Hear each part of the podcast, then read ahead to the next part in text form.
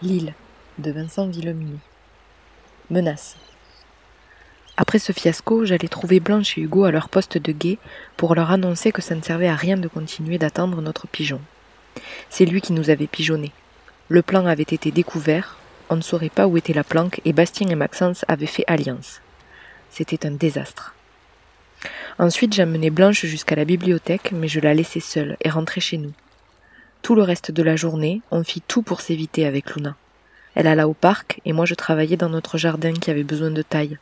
Elle revint vers le milieu d'après-midi, repartit sans me dire un mot, sans doute furieuse encore. On se rendit très tôt à la maison familiale, avec Caro et Jeanne, Blanche et Hugo. Aline nous avait demandé de l'aide pour préparer la cuisine. On accommodait les restes, nos cultures n'avaient rien donné encore, bien entendu. On aurait des crudités cet été.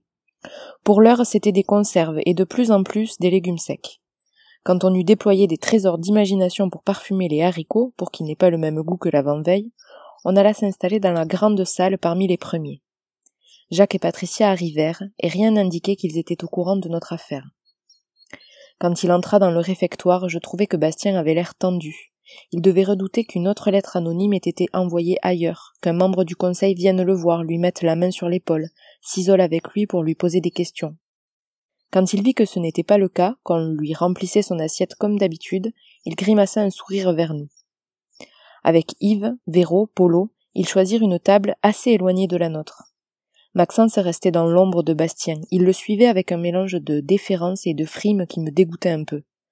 En revanche, je ne pus réprimer un pincement au cœur quand je vis que Luna s'asseyait avec eux. Elle avait donc choisi un camp, et c'était le leur. Un peu plus tard, Bastien se leva, navigua entre les tables pour arriver jusqu'à nous. Il se pencha vers Hugo et dit, après un coup d'œil à nos voisins, Tu vois, du con, tu pourras dire à ton père que je l'attends maintenant. S'il a toujours envie de me faire la peau, il saura où me trouver, et j'aurai un flingue. Il repartit. Hugo se tourna vers moi, écarlate. Il lâcha. Putain, tu lui as dit, à propos de Julia et de mon père. Ouais, je t'avais dit que j'avais retiré Luna. Et tu pouvais pas me prévenir que tu l'avais prévenu? Il se leva, furieux, alla s'asseoir à la table voisine avec sa mère et Caro. Blanche me regardait, l'air perdu. Euh, c'est normal que je ne comprenne rien à ce qui se passe. Je lui résumai en quelques mots l'affaire, l'agression de Julia, Cyril mis au courant, les menaces de ce dernier.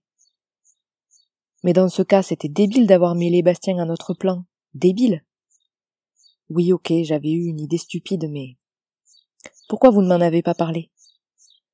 Pour ne pas te flanquer la trouille, cette histoire d'agression sur une fille, c'était...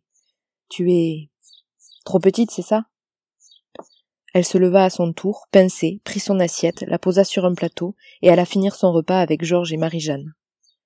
C'était complet. Je me retrouvais tout seul. Devant moi, mon assiette de haricots blancs fumés, une odeur épaisse, grasse. Je n'aurais pas pu en avaler une fourchetée. Là-bas, je vis que Bastien et Maxence avaient parlé de moi. Ils riaient entre eux, et Luna se retourna. Mes deux derniers amis ne m'adressèrent pas la parole du repas. Ils ne revinrent pas vers moi.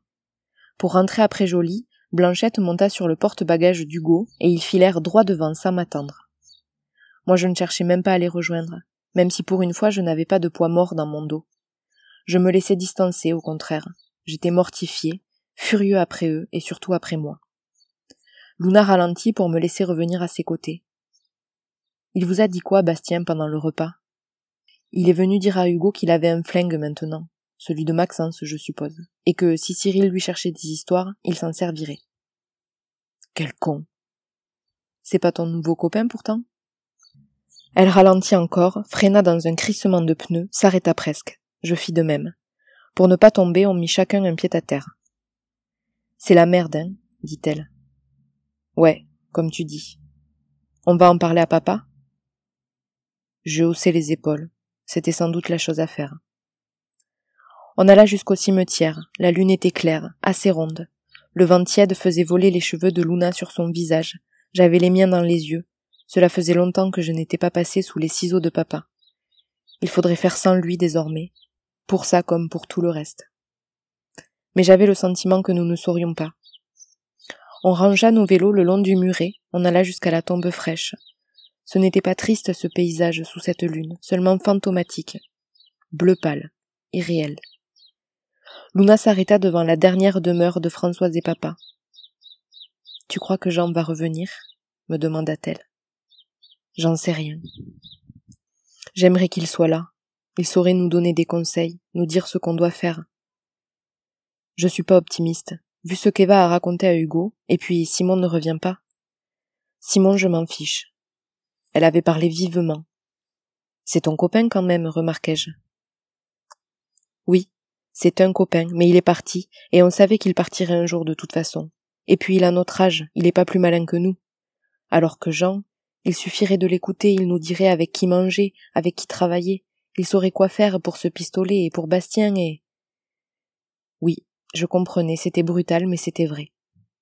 Tu crois qu'on va devenir quoi tous les deux? reprit-elle. Si les choses redeviennent normales, je veux dire si les choses se calment, que la communication reprend avec le continent, mais que Jean ne revient pas. J'en sais rien, fis-je, comme tout à l'heure. Tu crois qu'ils ils nous enverront dans un orphelinat? C'était donc à ça qu'elle réfléchissait ces dernières heures, ces derniers jours, à l'avenir? Et moi je n'y avais pas pensé une seconde. J'ai pris la mesure de tout ce qui nous séparait, du fait que nous évoluions sur deux continents distincts à la dérive, qui s'éloignaient l'un de l'autre. C'est pour ça qu'elle jouait à l'adulte? Je suppose qu'on pourrait rester ici, dis-je. On a notre maison et et puis peut-être que quelqu'un pourrait nous adopter, ou alors on se ferait émanciper. Bastien dit que c'est à seize ans. Bastien. Elle ne releva pas mon ton méprisant, hostile. Tu crois que papa nous entend? demanda-t-elle. Ça non plus, j'en sais rien. Ça faisait beaucoup d'ignorance et peu de réponses, je sais. Le samedi, c'était jour de ménage. Comme il faisait franchement beau pour la première fois depuis trois jours, Caron nous dit de sortir les matelas, les chaises et les tapis devant la maison pour pouvoir nettoyer en grand. En retirant les draps de nos lits, je dis à Luna On pourrait peut-être proposer à Blanche de revenir dans notre chambre, tu crois pas? Elle haussa les épaules. Si tu veux. Pendant qu'elle s'occupait de la salle de bain, j'ai des carreaux à nettoyer la cuisine. Je me sentais si seul, abandonné et si furieux de l'être que je mis une sorte de rage à astiquer, frotter tout ce qui me tombait sous la main. J'aurais voulu écouter de la musique très fort comme avant quand on s'adonnait ensemble à des travaux domestiques. Mais désormais on utilisait le peu d'électricité qui restait pour des choses utiles. Je n'allais quand même pas me mettre à chanter, à gueuler. Caro se rendit-elle compte de mon humeur, ou comptait-elle me parler, depuis le dîner de la veille, où je m'étais retrouvé isolé et visiblement abandonné au moment où j'ouvrais le four pour le récurer, alors qu'il n'avait pas servi depuis la coupure d'électricité, elle arrêta mon geste en posant sa main sur mon épaule. J'avais évité ses yeux ce matin, mais là je n'avais pas le choix. Tu sais, Jolan, dans ce genre d'épreuve, on a envie parfois d'être seul, parfaitement seul. J'entendis dans son ton qu'elle me parlait d'elle-même. Je fus surpris, ce n'était pas son genre, cette confidence. Mais c'est une erreur, ajouta-t-elle. C'est le moment où on a le plus besoin de conseils et d'amis. Je ne vais pas prétendre que j'en suis une pour toi. On ne s'est jamais beaucoup parlé, mais tu as Blanche et Hugo et Georges. Tu as tort, à mon avis, de te couper d'eux en ce moment. Elle sourit, gênée, presque effrayée de ce qu'elle venait de dire. C'était fini. Je pense qu'elle avait eu le sentiment de faire une grande intrusion dans ma vie, alors ce sourire c'était une façon de battre en retraite. Je ne répondis pas, embarrassée moi aussi. Seul mon père parmi les adultes avait eu le droit jusque-là de se mêler de ma vie. On reprit notre travail, je rentrai les chaises, bâtis le tapis dehors. Ensuite elle me dit qu'elle allait finir avec ma sœur, que je pouvais aller m'aérer.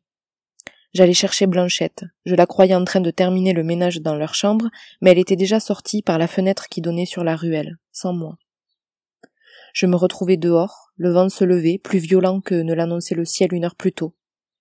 Il me sembla que si j'ouvrais les bras, et que je le prenais de face, une bourrasque pourrait m'emporter, que plus rien ne me retenait, ne m'arrimait au sol, que je volerais jusqu'à l'infini, et que je ne détesterais pas ça, partir, disparaître. Mais Caro avait raison, je ne pouvais pas me dérober à mes amis. Je regardais sa maison en face de la nôtre, occupée par d'autres, et résolus d'aller trouver Hugo. Il était parti, me dit Jeanne quand elle m'ouvrit. Elle ne savait pas exactement où, d'ailleurs elle pensait qu'il était avec moi. S'il revient, je lui dis de te rejoindre quelque part? Non, je sais pas encore. Avant de refermer la porte, elle ajouta. Au fait, tu sais qu'on ne sera plus voisins lundi. Le conseil a décidé ce matin de la fin de la quarantaine. C'est après-demain. Je bredouillais quelque chose à propos du plaisir qu'ils auraient à se retrouver tous en famille, et du fait que j'en étais bien content. Elle eut soudain l'air peinée. Sans doute s'était-elle aperçue de mon trouble, et elle pensait qu'elle avait été maladroite parce que Luna et moi, nous ne nous retrouverions plus jamais en famille, nous. Mais elle se trompait. Moi je pensais que lundi, Cyril sortirait, que Bastien aurait un pistolet à ce moment, qu'Hugo le savait, et qu'il avait son couteau, et qu'il était allé quelque part, que je ne savais pas où était Blanchette, que leurs deux vélos avaient disparu. Je pensais que je ne tiendrais pas, jusque-là, à me demander quand se produirait le prochain drame.